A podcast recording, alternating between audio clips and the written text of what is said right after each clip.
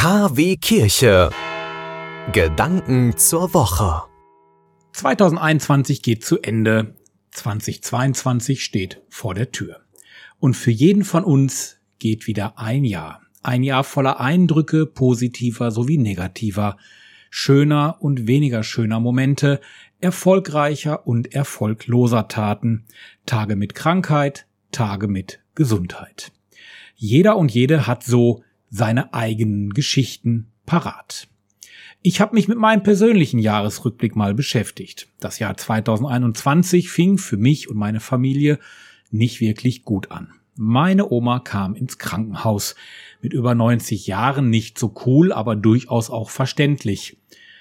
Allerdings in Zeiten eines Lockdowns durch Corona. Und dann kam die Antwort. Meine Oma hat sich im Krankenhaus mit dem Coronavirus infiziert. Wir waren alle geschockt, gingen davon aus, dass das Leben meiner Oma im Krankenhaus nun enden wird, aber nicht durch die Krankheit, weswegen sie eigentlich eingeliefert wurde, sondern wegen des Virus, zu dem es vor zwölf Monaten auch noch keine Impfungen gab. Wie durch ein Wunder wurde meine Oma jeden Tag kräftiger, besiegte das Virus, war symptomfrei und konnte nach vier Wochen das Krankenhaus wieder entlassen. Ich dachte mir sofort, da muss wohl mindestens ein Schutzengel die ganze Zeit bei ihr im Zimmer gewesen sein. Gott war da, unsichtbar, aber er war da. Dann kam der Februar, Schneefall in der ganzen Stadt und nicht nur bei uns, Schnee ohne Ende. Für unsere kleine Hündin Malea war es das erste Mal und ich musste eine Schneise im Garten machen. Sie wäre sonst versunken, man hätte sie nicht mehr gesehen. Klimawandel? Zumindest für eine Woche denkt man da irgendwie nicht dran. Man denkt auch nicht an Corona. Man hat Spaß an der weißen Pracht, die der Herr uns geschickt hat. Das Jahr war voller Eindrücke, Niederlagen und auch Stehaufmomenten. Motivation war bei mir gefragt, als ich den Grundkurs im Fernstudium der Theologie abschloss. Komm, mach weiter, das Aufbaustudium soll doch jetzt auch noch kommen. Und wieder war es Gott, der mir den Weg irgendwie wies. Wie sonst ist zu erklären, dass mein Holzkreuz im Arbeitsraum, was da seit Jahren hängt, von der Wand fiel. Es landete direkt auf der Bibel. Die lag auf dem Tisch. Da habe ich seit einigen Wochen nicht mehr reingeschaut.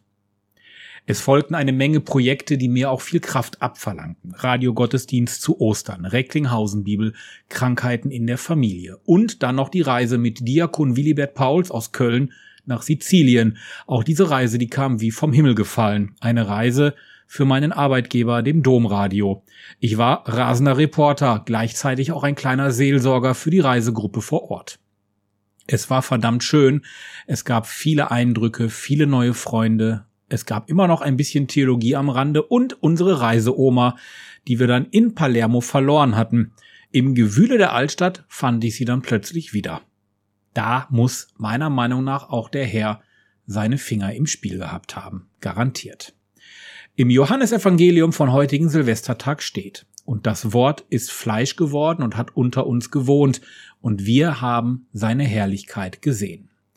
Die Herrlichkeit, die können wir alle sehen, jeden Tag, direkt nach dem Aufstehen beim Sonnenaufgang oder im Büro, wenn man ein Lächeln des Kollegen oder der Kollegin erhält, im Fitnessstudio, wenn man wieder das Gewicht ein bisschen höher stemmen kann. Auch in weniger schönen Momenten, man kann dann Gewissheit haben, dass auch wieder bessere Momente kommen. Garantiert. Gott ist uns Zuflucht und Stärke, ein bewährter Helfer in allen Nöten, Darum fürchten wir uns nicht, wenn die Erde auch wankt. So steht es im Psalm Nummer 2 von heute.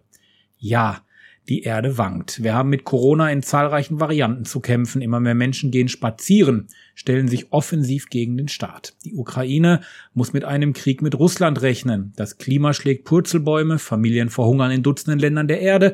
Die katholische Kirche verliert Jahr für Jahr Hunderttausende Mitglieder. Sie wenden sich von der Kirche ab, wollen mit dem Haufen Kirche nichts mehr zu tun haben. Psalm 2 Die Erde wankt. Bei all dem fragt man sich, wo ist Gott? Wo ist er bei all dem Leid der Welt? Ich bin der Überzeugung, er ist da, er ist unter uns. Er fordert uns auf, endlich zu handeln. Er will, dass wir aktiv werden, dass wir dafür sorgen, dass die Welt besser wird, dass wir das Klima schützen, dass wir uns um das Leid der anderen kümmern, dass wir uns an Recht und Gesetz halten und gemeinsam durch diese Corona-Krise kommen. Impfen, was das Zeug hält für ein gesundes Miteinander. Die Stimme in der Kirche erheben, Kirche gemeinsam machen. Ich habe es mit der Recklinghausen Bibel doch gezeigt. 300 Männer, Frauen und Kinder haben mitgemacht. Viele haben nach Jahrzehnten mal wieder die Bibel in die Hand genommen. Sie haben mitgemacht, wollten Teil dieses Bibelprojektes sein, wollten aus dem Buch der Bücher lesen, haben sich intensiv mit ihrem eigenen Text beschäftigt. Ja, Kirche lebt, Kirche ist nicht tot. Nochmal zurück zum März. Da hatte ich mich ja durchgerungen und den Aufbaukurs Theologie dann doch fortgesetzt. Mein Projekt für das kommende Jahr lautet schließlich mit der Ausbildung zum Diakon mit Zivilberuf zu starten. So Gott will. Und ich bin sicher, Gott wird bei mir sein, wird mich begleiten, wie auch das gesamte vergangene 2021. Er wird mir den Weg weisen und mir die Kraft geben.